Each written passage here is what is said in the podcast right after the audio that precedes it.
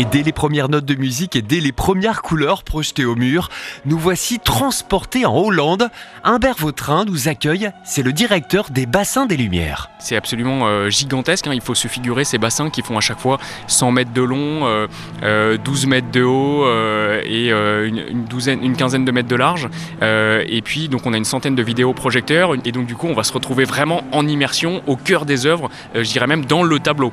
Cette ancienne base sous-marine est en effet un lieu d'exposition bien particulier. Alors cette année, on a une, programmation euh, aux teintes euh, plutôt hollandaises, avec euh, en programme long de Vermeer à Van Gogh, Les Maîtres hollandais, suivi de Piet Mondrian, l'architecte des couleurs. Le jeune Raphaël en visite en prend plein les mirettes. L'exposition déjà c'est très impressionnant avec tous les jeux de lumière qu'il qui peut y avoir, avec les images qui défilent et même les reflets dans l'eau ou par terre. on a vraiment l'impression d'y être. Quand, quand les images tournent, on a vraiment l'impression de tourner aussi. Il a fallu un an pour élaborer cette exposition et c'est Virginie Martin qui l'a pensée, c'est la directrice artistique. Deux expositions déjà qui retracent vraiment tout le génie du Nord, les plus grands peintres à partir du XVIIe siècle. Et donc on va parcourir les ambiances de ces peintres, Vermeer avec un vrai climat vermeerien au début. Ensuite on arrive sur Rembrandt qui va aussi être mis en avant dans les clairs-obscurs.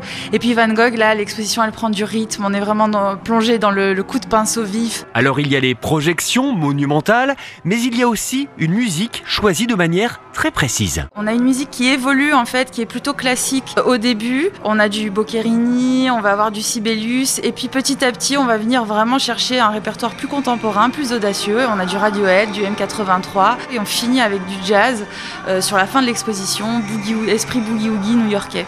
Et le public est en effet séduit. La musique est vraiment euh, très accordée avec, euh, avec les images, ce qui fait que ça rend vraiment une super exposition. Des images en grand, une musique originale, de quoi attirer un très large public. On va dire que chacun va y trouver son compte euh, avec sa propre grille de lecture et, et finalement c'est vraiment très très intéressant.